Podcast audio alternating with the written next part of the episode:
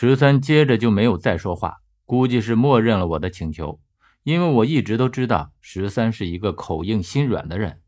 与此同时，我身边的这个人再次小声的说道：“蒋要见你，见我，什么时候？”小峰的弟弟说道：“还不知道，这要等时机成熟。”他边说着，已经将一个冰冷的东西塞到了我手上。我虽然看不见，但是摸到了这个东西的形状和材质，就知道这是什么东西。这是蒋的玉叶。他叮嘱我说：“这是信物，这回你可别再弄丢了。这是你能见到蒋的唯一东西，也是唯一的机会。”我还想再问什么，而话还没出口，就感觉到这人拉着我胳膊的手已经松开。我立刻反手拉住他，他身子一缓，我于是急忙问道：“那你叫什么名字？小峰究竟出了什么事儿？”他稍稍停住身子，然后说道。我也叫小峰，很多时候我就是他，他就是我。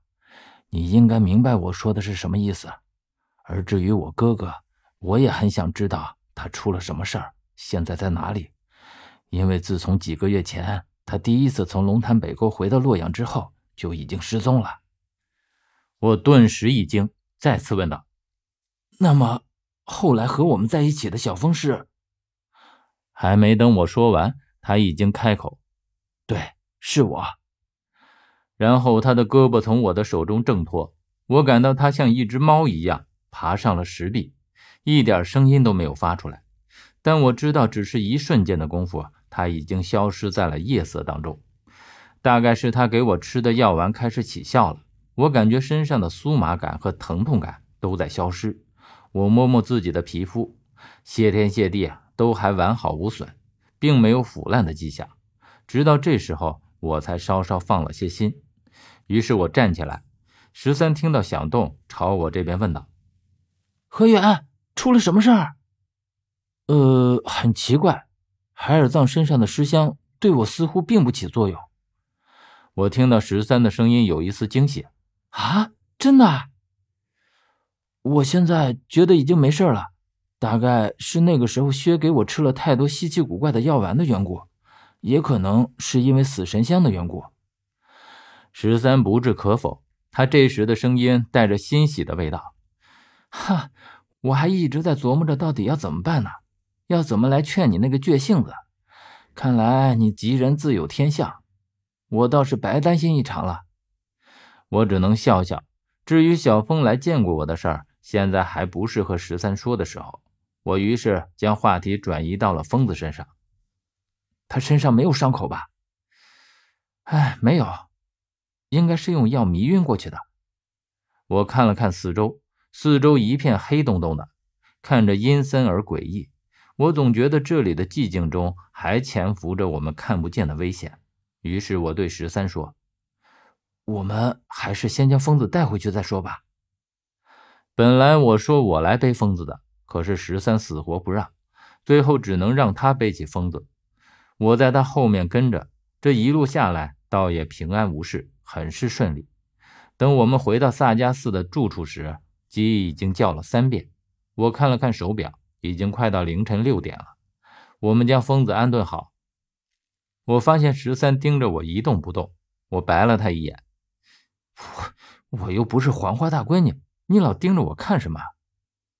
十三却嬉皮笑脸地说：“哼，我这不是看看你有没有毁容吗？你那个时候不是说你会变成和海尔藏一模一样吗？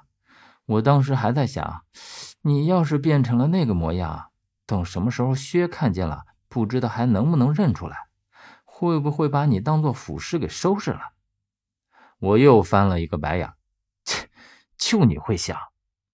十三便不再说话，只是嘿嘿的奸笑。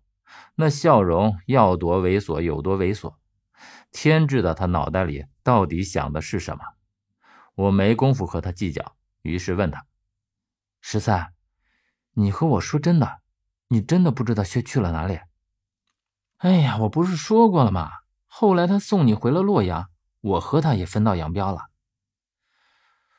啊，我并不是怀疑你的话，我只是觉得那段记忆有些模糊，似乎好多东西我都不记得了，但是总会有一个模糊的印象，可就是什么也想不起来。特别是我似乎记得在玄鸟墓的大殿里，薛好像和我说过什么话，至于是不是真的，我自己都分不清了。十三这时候则换上了严肃的表情，他看着我说：“何源，你该真不会是记忆错乱了吧？那时候分明是我在和你说话，薛可是一个字都没说呀。”我狐疑的望着十三，啊？你说的是真的？十三毫不犹豫的说：“哎，我没必要骗你，何远。我也觉得，自从你回到洛阳，再回到我这里见到你，你似乎变得很异常。我感觉很多你在玄鸟墓里的记忆都错乱了。”虽然听到十三这样说，但我的脑海里记得清清楚楚。在大殿里，先是薛和我说了一些什么，但说了什么我都不记得了。然后才是十三与我说的那些话，这段记忆我自认为不会出现任何差错，因为它的确像一个烙印一样烙在了我的记忆当中。那么十三是因为当时没有注意到、没有听到薛和我说的这些话，还是说他是故意在误导我，想借此来隐瞒什么？